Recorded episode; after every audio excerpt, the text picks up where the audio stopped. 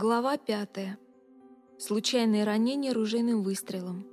1923-1924 годы. Уильям Бранхам провел свое 14 лето 1923 года, помогая своему отцу присматривать за садом и работая в поле. У Чарльза было две лошади.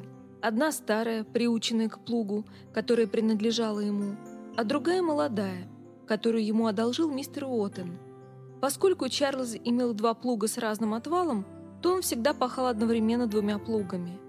В один из июньских дней, когда Билли и его отец спахивали кукурузное поле, лошади вдруг начали фыркать и нервно топтать копытами. Билли с трудом удерживал свою лошадь между бороздами, чтобы отвал плуга не заходил на стебли кукурузы. «Папа, что случилось с этой лошадью?» – закричал он. Лошадь Чарльза тоже приплясывала. Он остановился, вытер лоб своим красно-белым клетчатым носовым платком и стал всматриваться в горизонт. «Сынок, надвигается буря». Билли взглянул на лазурно-голубую линию горизонта. «Буря? Но я не вижу никакой бури, папа». «Сынок, ты не понимаешь. Бог дал животным инстинкт, и лошади могут учуять бурю, когда она еще совсем далеко». Они снова взялись за плуги, но не успели пропахать и двух борозд, как темные тучи покрыли горизонт, им едва ли хватило времени отвезти лошадей в конюшню, как подул порывистый ветер с дождем. Билли не часто думал о Боге, так как эта тема редко появлялась в домашних разговорах. Но в тот день он размышлял о нем. Ему стало интересно, какими другими тонкими инстинктами Бог мог наделить животных. Вспоминая и размышляя о наблюдениях за другими обитателями леса, о чудесной гармонии природы, Билли пришел к заключению – что Бог является очень умным существом. Однажды субботним утром Билли спросил, можно ли ему пойти в город на весь день. Чарльз дал ему 10 центов за помощь в течение недели и сказал, «Не расходуй всех денег в одном месте, сынок». Доехав до Джефферсонвилла на попутной машине, Билли направился к дому своего двоюродного брата, Джимми Пула.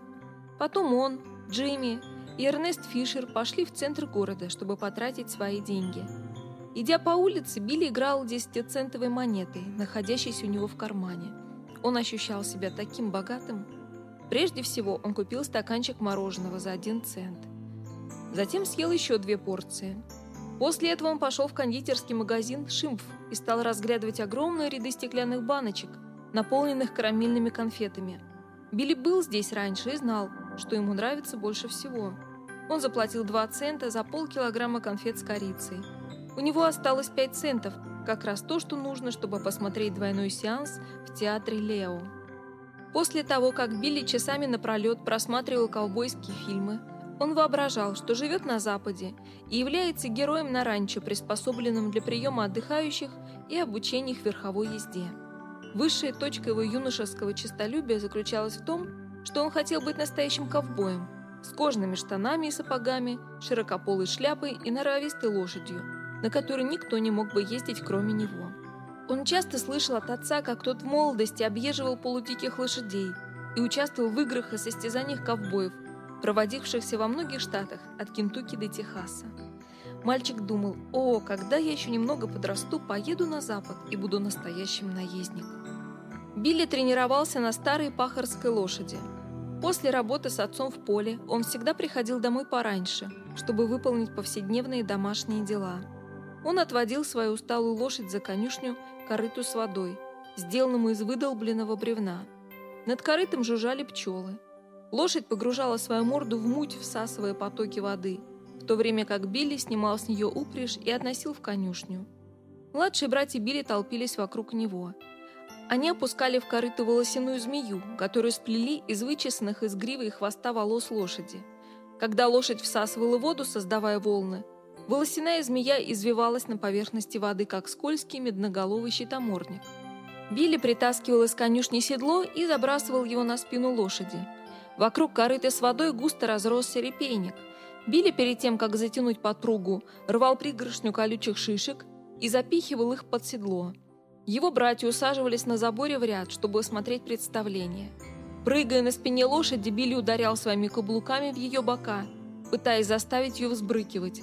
Бедная старая лошадь, за весь день изможденной работой, просто ржала и ходила кругом. едва ли отрывая копыта от земли. Билли дергался в седле из стороны в сторону, делая вид, будто его лошадь была свирепым, легающимся мустангом. Шлепнув лошадь по спине соломенной шляпой, он кричал «Посмотрите на меня! Я ковбой!» Его братья смеялись и хлопали в ладоши. В ту осень после уборки урожая Билли большую часть времени проводил на рыбалке или в лесу, охотясь со своим псом Фрицем. Билли любил своего бывалого охотничьего пса и хвастался, что Фриц мог загнать на дерево любое животное, умеющее лазить по деревьям. Даже скунс не мог подорвать авторитет его пса. Фриц бывало загонял скунса в кучу валежника, затем бегал и лаял вокруг той кучи, чтобы держать скунса в напряжении. Когда Билли подбегал, все, что ему нужно было сделать, это раздвинуть валежник и сказать «возьми его, дружок». Фриц без колебаний прыгал туда и хватал скунса, не обращая внимания на ужасно вонючие выделения, которыми тот обрызгивал его. Конечно, мать Билли не одобряла такого рода проделки. Охота и рыбалка стали для Билли более чем приятным времяпровождением. Часы, проводимые им в лесу, приносили уединение от внешнего мира, стали утешением и временем покоя в его жизни, жизни, невыносимо давившей на него обстоятельствами. В лесу Билли не чувствовал себя отверженным – он чувствовал, что является частью живой природы, частью ритма времен года, частью естественного порядка Вселенной. Он чувствовал, что принадлежит ей. Билли, бродя вдали от дома, обнаружил туннель Мил, сельскую местность, находившуюся в 24 километрах на северо-восток от Джефферсонвилла, вблизи Чарльстауна, штат Индиана. Эта местность получила свое название от знаменитой мельницы – которая стояла недалеко от Фортин-Майл-Крик. В начале XIX века человек по имени Джон Уорк искал подходящее место для постройки мельницы. Найти идеальное место было нелегко. Вода должна была течь с достаточной скоростью и силой, чтобы вращать огромное колесо его мельницы большую часть года.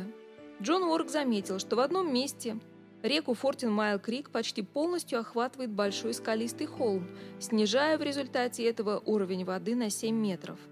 Он практично рассчитал, что если построить мельницу на стороне холма, находящейся ниже по течению, и с помощью динамита сделать туннель прямо в скалистом утесе по направлению к верхней части течения реки, тогда крутой спад воды через туннель снабжал бы колесо его мельницы всей необходимой силой. Постройка мельницы и туннеля была завершена в 1820 году. Это и дало той местности соответствующее название – туннель Мил. 30 лет спустя сын Джона Уорка продал мельницу Уилфорду Грину, чья семья и управляет ею до сих пор. В связи с этим местные жители иногда называют эту местность Гринс Милл. Отдаленная от цивилизации местность Туннель-Милл кишела рыбой, оленями, опоссумами – скунсами, енотами, андатрами, бобрами, белками. Там было много деревьев, холмов, камней, ручьев, и царили тишина и безмятежность. Все то, чего Билли желал в своей жизни. Он часто бывал там, добираясь на грузовиках, которые ездили взад и вперед из Джефферсонвилла в Чарльстаун. Иногда ему удавалось уговорить двух своих приятелей, Джимми Пула и Сэма Эдера, поехать с ним туда. Временами он брал с собой Эдварда и Генри – Обычно они спали в заброшенной избушке лесника и всегда ловили себе рыбу на завтрак прямо из ручья. В одном месте река Фортин-Майл-Крик достигала 3 метров глубины и 12 метров ширины, создавая тем самым великолепное место для купания. Билли окрестил это место Бобровым заливчиком. Он прихватил с собой длинную веревку и привязал ее к суку дерева, который свисал над водой – с берега они могли хорошенько раскачаться на веревке, а потом, выпуская ее из рук, прыгали в ручей. Для мальчиков это были бесчисленные часы развлечения. Когда Билли никого не удавалось уговорить поехать с ним, он один добирался на попутных машинах до Туннель-Милл. Он целыми днями охотился, рыбачил и разведывал труднопроходимый лес. Во время одной из таких вылазок он случайно обнаружил свое будущее убежище. Обогнув холм, Билли очутился у подножия известнякового утеса. Он стоял на откосе, который вел в ущелье глубиной около 25 метров. Вся эта местность была густо покрыта растительностью и усеяна глыбами известняка, падавшими с утеса. Билли шел осторожно, прокладывая себе путь вдоль подножия, и тут он заметил у своих ног отверстие шириной чуть больше полуметра, скрытое густым подлеском. Сначала он подумал, что это могла быть лисья нора. Расселена между скалами хорошо скрывала животных от непогоды. Но более внимательный осмотр показал, что это был вход в пещеру. Сначала Билли просунул в отверстие ноги. Расселена шла вниз примерно на метр. Оттуда дно пещеры под наклоном шло в направлении холма, где сформировался узкий проход, который был достаточно высок, чтобы можно было стоять во весь рост. Воздух был прохладным и сырым. Билли прошел на ощупь небольшое расстояние вдоль коридора, но тут его охватил страх, что он споткнется и упадет в яму. Далее он не осмелился идти в темноте и решил вернуться сюда в другой раз уже более оснащенным. Попав сюда в следующий раз, Билли прихватил с собой несколько свечек, чтобы иметь возможность продолжить исследование пещеры вглубь. Он юркнул в отверстие входа и съехал вниз по скользкому уклону к месту, где он мог встать во весь рост. Здесь коридор был всего 45 сантиметров в ширину. Хотя стены были строго вертикальные, тени, вызванные мерцающим пламенем его свечи, подчеркивали многочисленные углы известнякового интерьера. Проход, слегка уклонившись вправо, немного расширился. Здесь дно и свод были довольно плоскими, словно эта часть пещеры была создана для обитания людей. Там даже был плоский выступ, который выдавался из одной стены и был величиной с кровать. После следующих трех с половиной метров коридор снова сужался. Дно и свод пещеры становились неровными. Свод был усеян заостренными глыбами известняка, плотно сдвинутыми одна к другой. Однако создавалось впечатление, будто они могут упасть в любое мгновение. Билли прошел уже около восьми метров от входа в пещеру, как вдруг остановился, присвистнув от изумления. Впереди пещера расширилась и превратилась в небольшую комнату. В середине этой комнаты находился стол, сформированный из цельной массивной глыбы известняка. Он представлял собой прямоугольник шириной и высотой примерно в метр и полтора метра в длину. Поверхность стола выглядела изумительно гладкой и ровной, а четыре края оказались совершенно прямоугольными. Но самой поразительной особенностью комнаты была заостренная треугольная глыба, выступавшая из свода пещеры в виде перевернутой пирамиды. Этот камень висел прямо над столом. Вершина же пирамиды находилась всего в нескольких сантиметрах от поверхности стола. Билли был доволен своей находкой. Это, казалось, было великолепным укрытием. Он решил не показывать этого места ни своим братьям, ни приятелям. Это будет его личной, особой тайной. Выйдя из пещеры, он замаскировал вход в нее, чтобы никакой путешественник или охотник случайно ее не обнаружили. Это были лучшие дни его юности, великолепные воспоминания. Хождение по лесу, ночлег под открытым звездным небом, ловля рыбы на завтрак, охота с винтовкой 22-го калибра, с помощью которой он добывал себе пищу на ужин. Стрельба Билли стала настолько меткой, что ему удавалось убивать белок с 50 метров, попадая каждый меж глаз. У него это стало спортивным увлечением, поэтому он не нажимал на курок, пока белка не смотрела в его направление. Не хуже он наловчился стрелять и из дробовика, без особых усилий избивая любую пернатую дичь, которая едва успевала подняться в воздух. Однажды осенним вечером 1923 года 14-летний Билли шел домой со своим двоюродным братом Джимми Пулом. В тот день они оба охотились на пернатую дичь, но теперь их мысли витали где-то далеко. Они шутили и смеялись, толкая друг друга. К несчастью, Джимми не счел нужным разрядить свой дробовик, и он внезапно выстрелил с очень близкого расстояния, попав прямо в ноги Билли. Тот рухнул на земь, пронзительно крича от боли. Джимми, упав на колени, стал лепетать сквозь слезы. «Билли, прости! Пожалуйста, прости! Это был несчастный случай, я не нарочно!» Затем он хорошенько взглянул на ноги своего друга, и лицо его побледнело. «Билли, не шевелись, я сбегаю за помощью!» «Нет, не оставляй меня!» – закричал Билли. Но Джимми уже несся, как заяц без оглядки. Когда же Билли посмотрел на свои ноги, он ужаснулся. Они были прострелены почти надвое. Он откинулся назад, дрожа от страха. «Боже, смилуйся надо мной!» – застонал он. «Ты ведь знаешь, что я никогда не...» Он замолчал, пытаясь вспомнить что-нибудь хорошее в своей жизни, что могло бы воздействовать на Бога, нечто, чтобы он смилостивился над ним. «Боже, смилуйся надо мной, ты знаешь, что я никогда не прелюбодействовал. Единственное, что он смог придумать.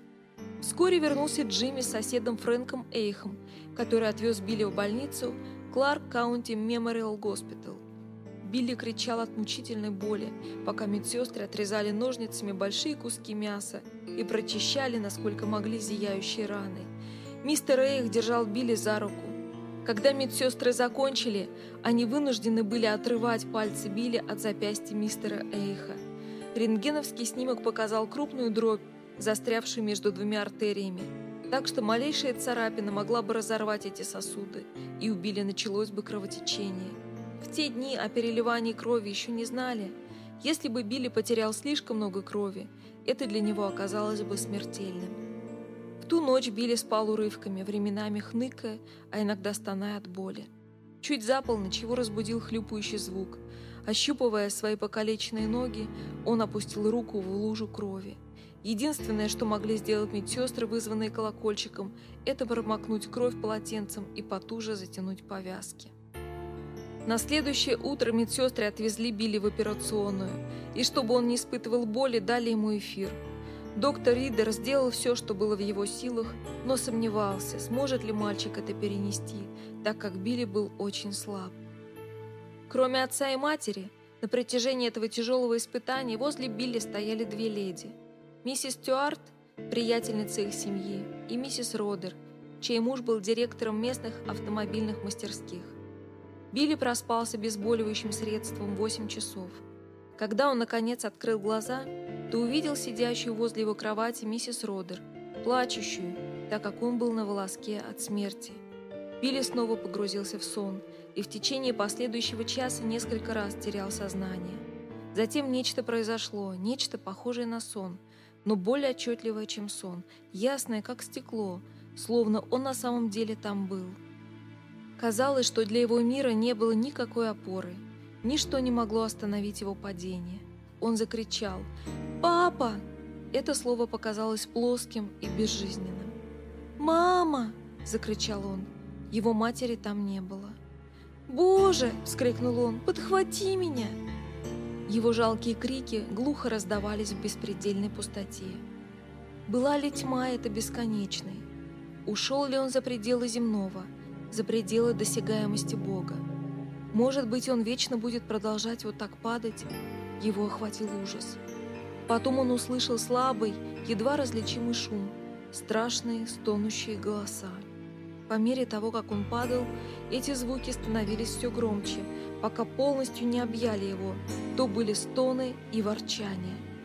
Теперь в темноте появились лица, ужасающие женские лица, с язвенными нарывами вокруг глаз и с искривленными ртами стонущие. у у у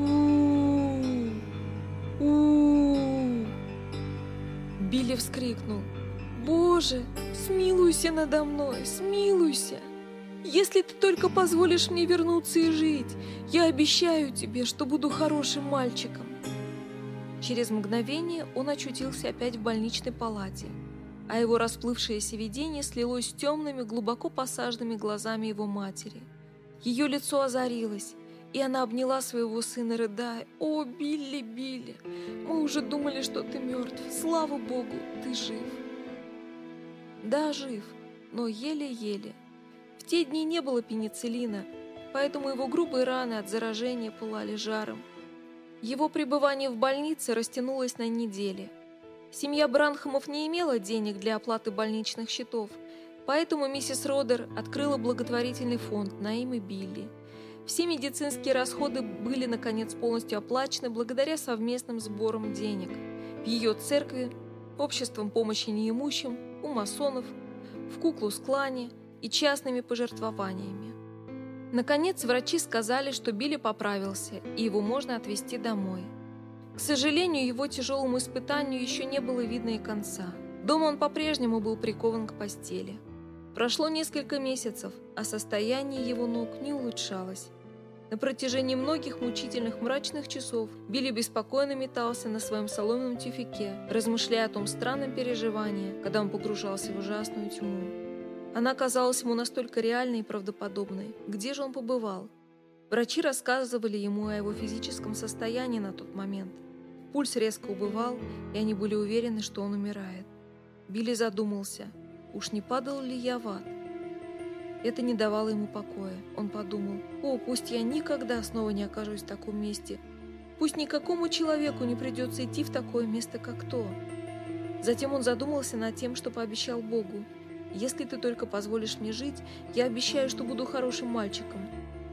Что же означает быть хорошим мальчиком? И вообще, кто такой Бог? Все эти переживания озадачивали его. Когда холодную зиму сменила теплая весна 1924 года, стало очевидно, что состояние Билли ухудшилось, а не улучшилось. Икры его ног распухли вдвое их обычного размера, и опухоль поднялась бедром, так что он не мог выпрямить ног. Доктор Ридер поставил диагноз заражение крови, вызванное осколками, оставшимися в ранах. Жизнь Билли снова находилась в опасности. Врач рекомендовал ампутировать обе ноги до бедер. Билли не мог смириться с мыслью о потере своих ног. Как же он сможет тогда охотиться и бродить по лесу? Уж лучше ему тогда умереть. С безусловной решимостью он отказался от ампутации ног, говоря сквозь слезы. «Нет, доктор, просто возьмите немного выше и отнимите их вот здесь». И он провел рукой себе по шее. «Есть шанс обойтись без ампутации», — ответил доктор Ридер. «Мы могли бы попытаться очистить раны от инородных тел. Это небольшой шанс, но можно попробовать». За этот небольшой шанс Билли желал ухватиться. Итак, спустя 7 месяцев после того несчастного случая с дробовиком он снова лежал на операционном столе. Доктор Ридер вместе с доктором Перлом, специалистом из Луисвилла, вскрыли его раны и осторожно проникали в ткани, извлекая, насколько они могли найти, кусочки засаленной охотничьей одежды, частички ружейных пыжей и крупную свинцовую дробь. Затем они зашили раны в ожидании лучшего. Билли проспал много часов с обезболивающими средствами. Выйдя из этого заточения в яркий свет сознания, он прошел еще одно поразительное переживание, которое было таким же реальным и правдоподобным, как и предыдущее, но принципиально отличалось от него. В этот раз он знал, что у него не было сна ни в одном глазу, потому что он лежал на больничной койке, глядя прямо на своего отца. Больничная палата стала расплываться, и он, вдруг очутившись на западе, стоял в прерии. Повсюду, до самой линии горизонта, росли кактусы и травяные кустарники. Перед его глазами в небе висел огромный золотой крест, сияя как солнце, и испуская во все стороны лучи света. Когда Билли вознес свои руки к тому символу, казалось, некоторые из тех лучей направились прямо в его грудь. Затем то переживание ушло, и Билли снова ощутил себя лежащим в больничной палате, глядя на своего отца. Операция прошла успешно.